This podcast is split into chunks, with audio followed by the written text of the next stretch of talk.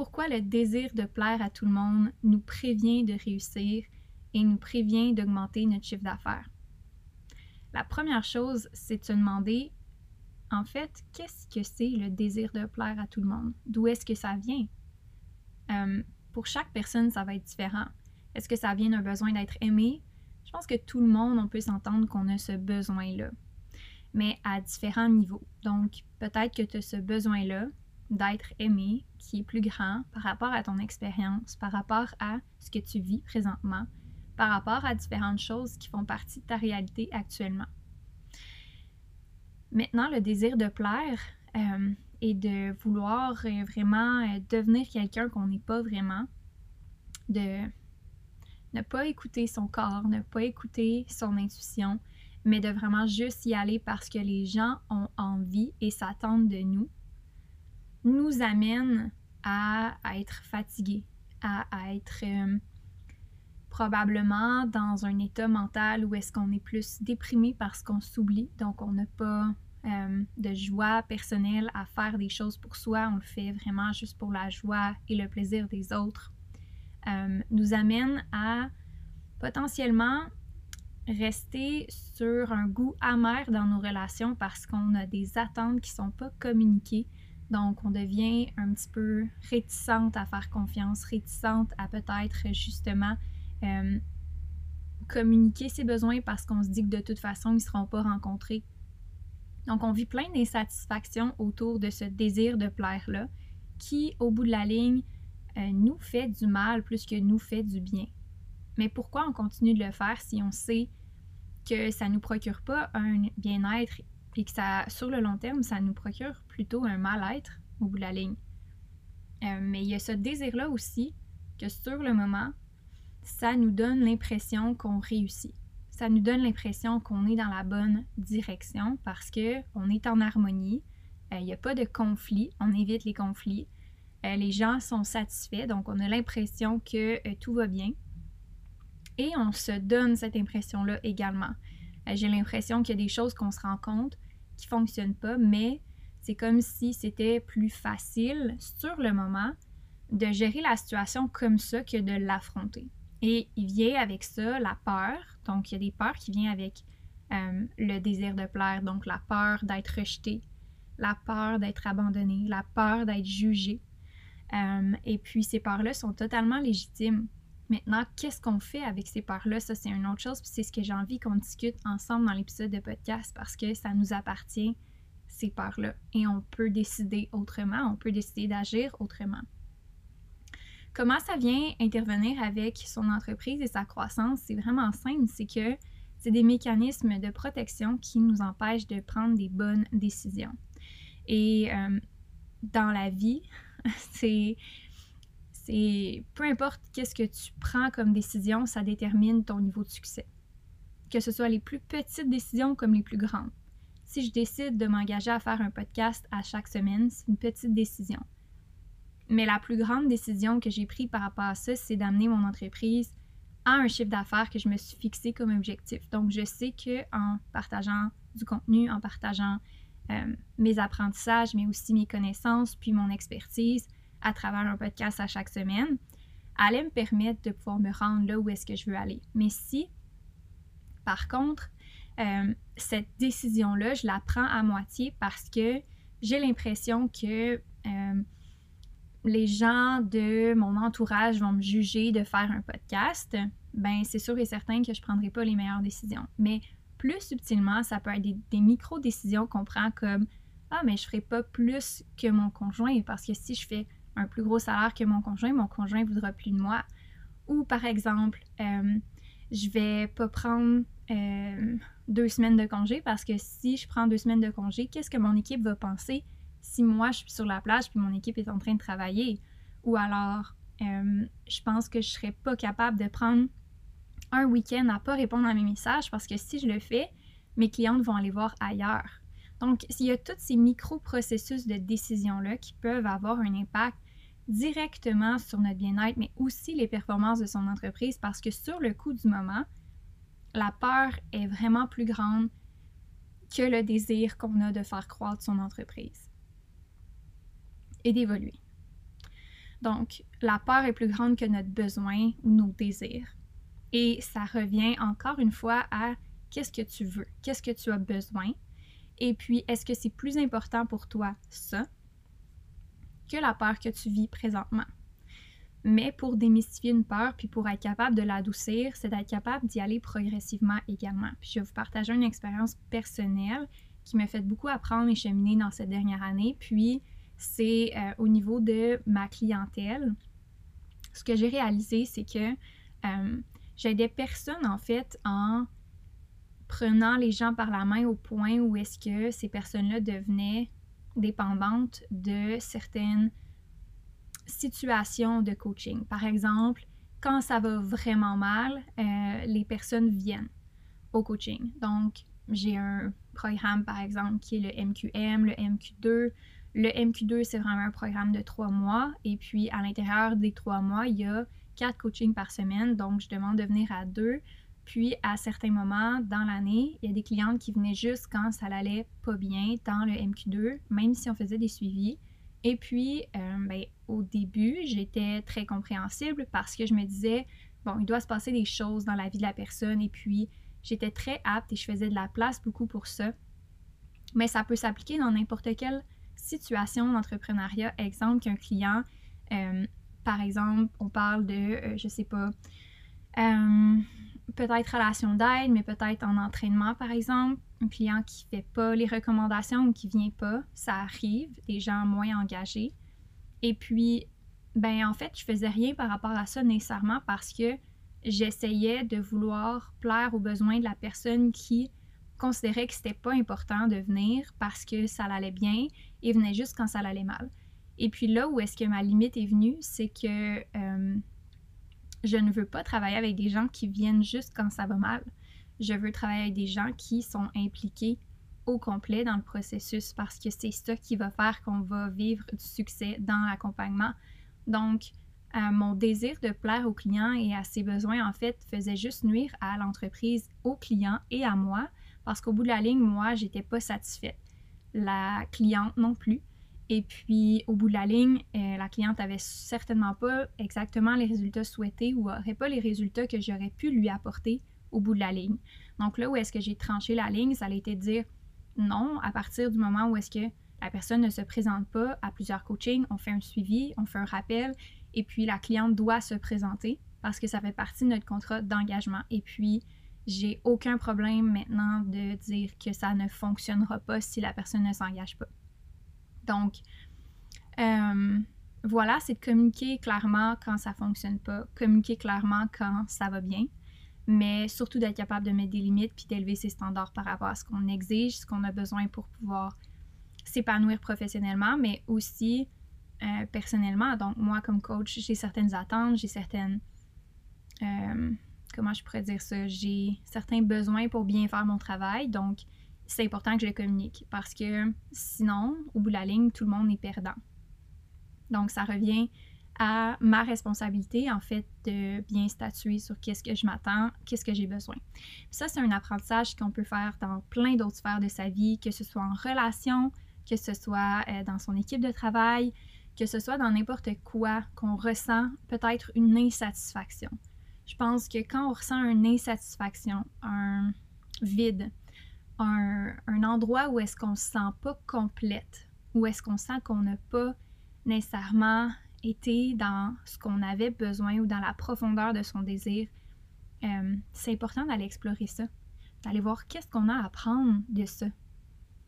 Où est-ce qu'on pourrait peut-être mettre une barrière plus claire? Ou peut-être élever son standard pour soi-même. Est-ce qu'on peut se permettre de rêver plus grand plutôt que de vouloir plaire?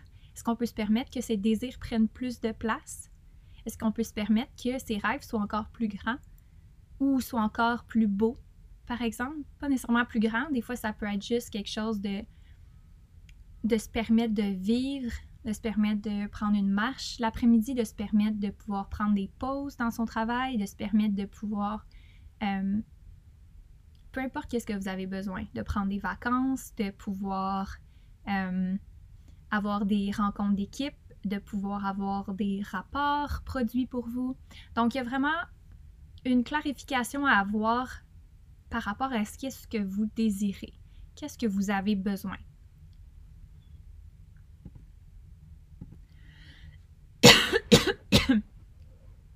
OK. Et comment ça te prévient de réussir? Ben, c'est sûr que je vais donner un autre exemple qui m'est arrivé dans la dernière année en ayant une équipe. Euh, il y avait des membres de mon équipe qui rencontraient pas les attentes, mais vraiment pas.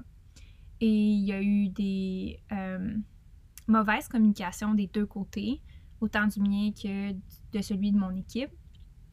Mais ça a fait en sorte que, euh, arrivé au fait, on ne s'entendait pas, on ne s'entendait pas du tout par rapport à qu'est-ce qu'on avait en tête par rapport à notre entente? Pourtant, elle était écrite, pourtant, elle avait été nommée, pourtant, elle avait été discutée, mais il y avait quand même des insatisfactions des deux côtés.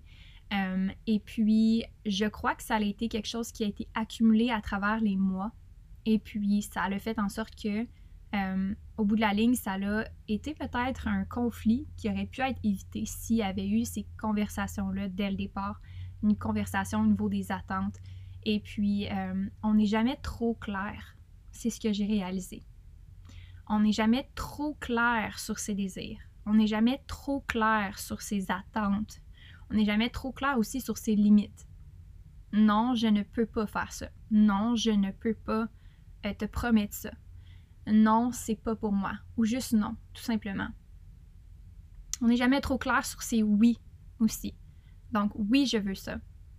Pas peut-être, ça serait important un jour. Non, oui, je veux ça. Après ça, qu'est-ce que l'autre personne va décider de faire avec ça? C'est sa responsabilité. Puis je pense que c'est quelque chose que j'apprends vraiment à mes clientes dans leur leadership, à être capable de trancher puis de prendre des décisions et d'assumer la responsabilité de ces décisions par la suite. La personne qui est devant vous va décider comment elle va réagir et ça sera sa responsabilité de décider comment elle va réagir. Mais je crois que euh, ce qu'on doit comprendre, c'est que comme entrepreneur, on est la personne qui dirige la vision de l'entreprise. Donc, si on n'est pas clair sur la direction que l'équipe doit prendre, que les clients doivent prendre, nécessairement, on s'en va dans tous les sens et on se prévient de, réussir, on se prévient d'augmenter ses revenus, on se prévient de vivre du plaisir aussi, de la facilité, du bonheur. Euh, quand on a ce qu'on veut bout de la ligne, même si c'est des longues heures de travail, même si des fois ça demande de l'investissement, puis ça demande beaucoup d'implication, quand on est clair sur la direction, il n'y a pas de perte d'énergie. Et c'est beaucoup plus léger parce qu'on est clair dans notre direction, dans notre mission, dans ce qu'on a besoin, dans ce qu'on veut. Et puis même si tu travailles 40 heures semaine dans cet alignement-là, il n'y a pas de baisse d'énergie parce que tout est en alignement, tout est clair. Donc, ce qui est important de comprendre aussi par rapport à cet épisode-là, c'est que ça ne veut pas nécessairement dire dans une situation où est-ce que tu plais à tout le monde que tu vas travailler beaucoup. Il y a été des moments dans mon entreprise que je travaillais peut-être 15 heures par semaine, 20 heures par semaine, puis je sentais que j'étais brûlée juste parce que je n'étais pas alignée avec ce que j'avais besoin, puisque j'avais comme attente par rapport à mon équipe et par rapport à mes clientes. Parce que, exemple, j'avais pas des limites claires sur qu'est-ce que, euh, que j'accordais comme temps aux différentes personnes dans ma vie ou aux différentes personnes dans mon organisation. J'étais pas claire sur ce que j'avais besoin pour bien opérer au niveau d'énergie que j'avais envie d'opérer. J'étais pas claire sur non plus qu'est-ce que j'avais comme attente qui allait probablement me remplir d'énergie au niveau de mes relations, au niveau de mon travail. Donc, euh, prendre le temps de faire le point sur ces éléments-là va permettre non seulement de créer plus d'énergie dans ta vie, plus de plus d'émotions positives parce qu'on vient à faire un, gros ménage de qu'est-ce qui a pu sa place et qu'est-ce qui nous traîne, qu'est-ce qui nous cruche de l'énergie. Et ça, probablement que avec le temps, mon temps et mon énergie vaut vraiment plus que l'argent. Et quand j'ai compris ça, c'est vraiment une question d'alignement que peu importe si je fais 40 heures ou 20 heures ou 15 heures, ça n'a rien à voir avec mon niveau d'énergie. et je peux passer 40 heures à faire quelque chose qui me passionne, qui me donne l'énergie avec l'écosystème qui supporte ça et je vais avoir plus d'énergie que si je travaillais 15 heures dans un écosystème qui ne supporte pas mon énergie et qui me traîne vers le bas. Donc, il y a toute une autre aussi dimension à ça qui vient entrer en ligne de compte que oui, on a tout le même 24 heures dans la journée, mais la façon qu'on va l'utiliser, c'est ce qui va faire la différence. Et euh, on va pas rentrer dans les privilèges et ou autres situations socio-économiques de tout le monde parce que c'est pas vrai que chaque euh, personne a le même 24 heures. Euh, on est toutes des situations familiales, euh, contextuelles qui sont différentes. Mais là où est-ce que je veux amener mon point, c'est que la façon qu'on passe notre temps va nous donner soit l'énergie ou va nous en enlever. Et être capable de se dissocier de ce désir de plaire à tout le monde va nous permettre de pouvoir approfondir vraiment la relation qu'on a avec soi et qu'est-ce qui nous donne l'énergie vraiment peut-être honnête. Et j'ai lu un livre récemment qui euh, a donné trois comme catégories principales d'activités. Donc trois ou quatre. Il y en a une qui est une énergie que, par exemple, une activité qui vous pourriez faire à l'infini. C'est vraiment votre zone de génie. C'est vraiment ce que vous prenez du plaisir à faire. Comme pour moi, en ce moment, enregistrer un podcast, c'est vraiment une partie de plaisir. J'ai de la facilité et j'aime ça. Ça me donne de l'énergie. Maintenant, une chose que je suis excellente, mais qui me donne pas d'énergie, puis ça, c'est là où est-ce qu'on tombe dans le panneau, et ça l'explique bien, c'est notre zone d'excellence. Ma zone d'excellence pourrait être dans les ventes. Je suis excellente en vente. Est-ce que j'y prends un plaisir fou? Pas particulièrement, non. Euh, c'est pas ce qui me fait le plus vibrer. Mais euh, l'entreprise requiert que je fasse ça à certains moments. Je dois faire attention parce que c'est pas ce qui me procure le plus d'énergie. Donc, ça doit pas faire partie de euh, la majorité de mon temps.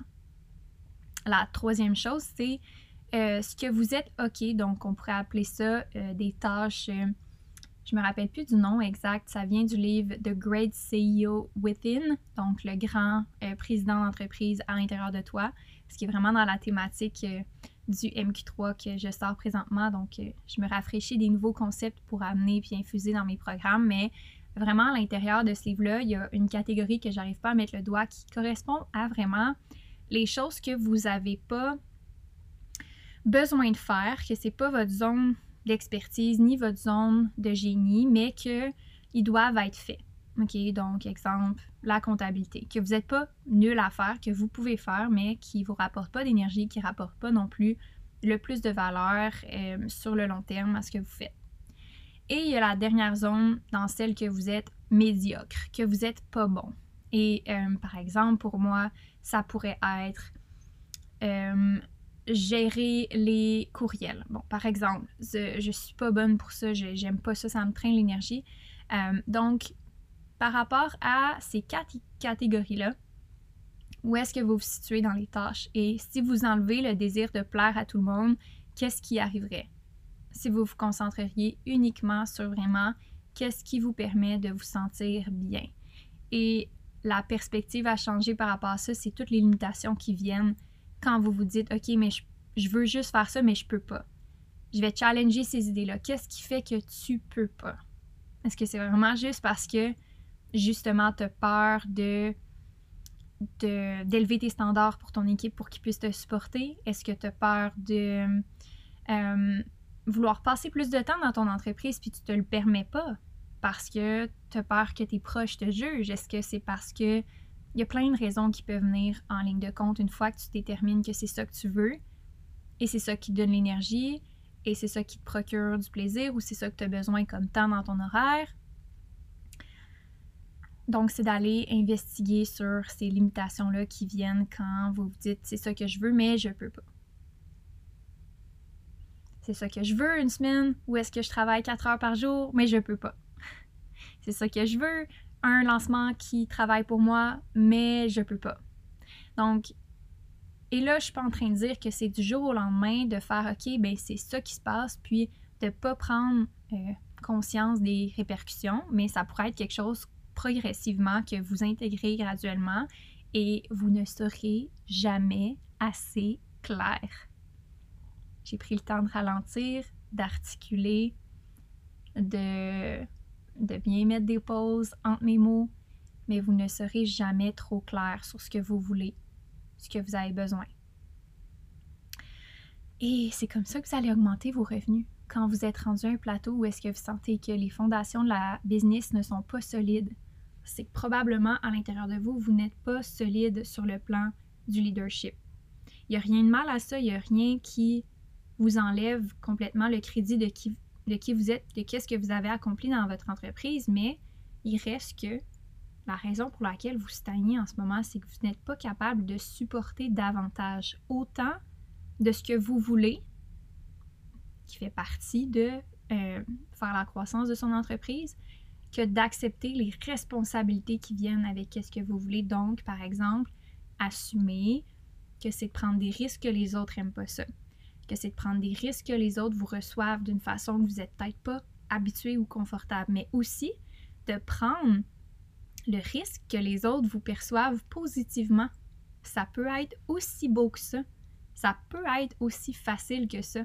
Mais si on se permet pas ça, c'est pas possible de le voir. C'est d'être de prendre le risque, peu importe, d'avoir le courage de dire OK, ben c'est ce que ça veut dire pour moi.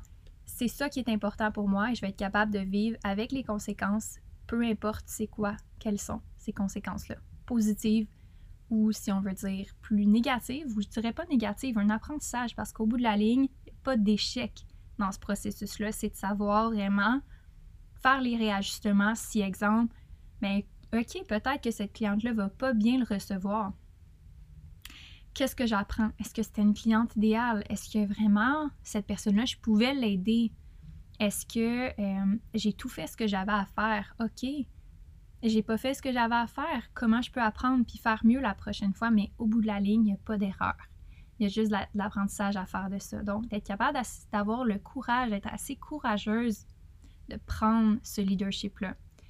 C'est vraiment ça que je veux que vous reteniez de l'épisode. De, laisser ce désir-là de côté, de plaire à tout le monde pour être capable de vous permettre de réussir davantage, de vous permettre d'augmenter vos revenus parce qu'on s'entend si vous élevez vos standards, si vous élevez euh, votre énergie parce que vous vous débarrassez de ce qui vous pèse, ce qui est lourd, imaginez comment ça serait plus facile, plus, plus souple. Puis j'ai fait ce processus-là dans la dernière année et je vous garantis, je ne suis pas la même personne. Je ne suis pas la même personne. Vraiment. C'est tellement plus léger pour moi parce que j'ai pas ce poids-là je travaille peut-être autant, mais je me sens tellement je me sens tellement mieux, je me sens tellement plus énergique. Donc, j'espère que vous allez repartir avec ces clés-là euh, aujourd'hui. Et je vous invite vraiment à faire un, un bilan sur comment vous investissez votre énergie, votre temps autour de vous. Et puis, ça a été un plaisir d'être avec vous, de vous accompagner dans cet épisode cette semaine. On va se reparler la semaine prochaine pour un prochain épisode. La meilleure façon d'encourager le podcast, c'est de laisser un review sur Spotify, Balados ou SoundCloud. Merci de m'écouter fidèlement à chaque semaine. Laissez euh, un review ou partagez dans votre story Instagram avec mon nom l'épisode que vous écoutez actuellement. Et puis on se reparle la semaine prochaine.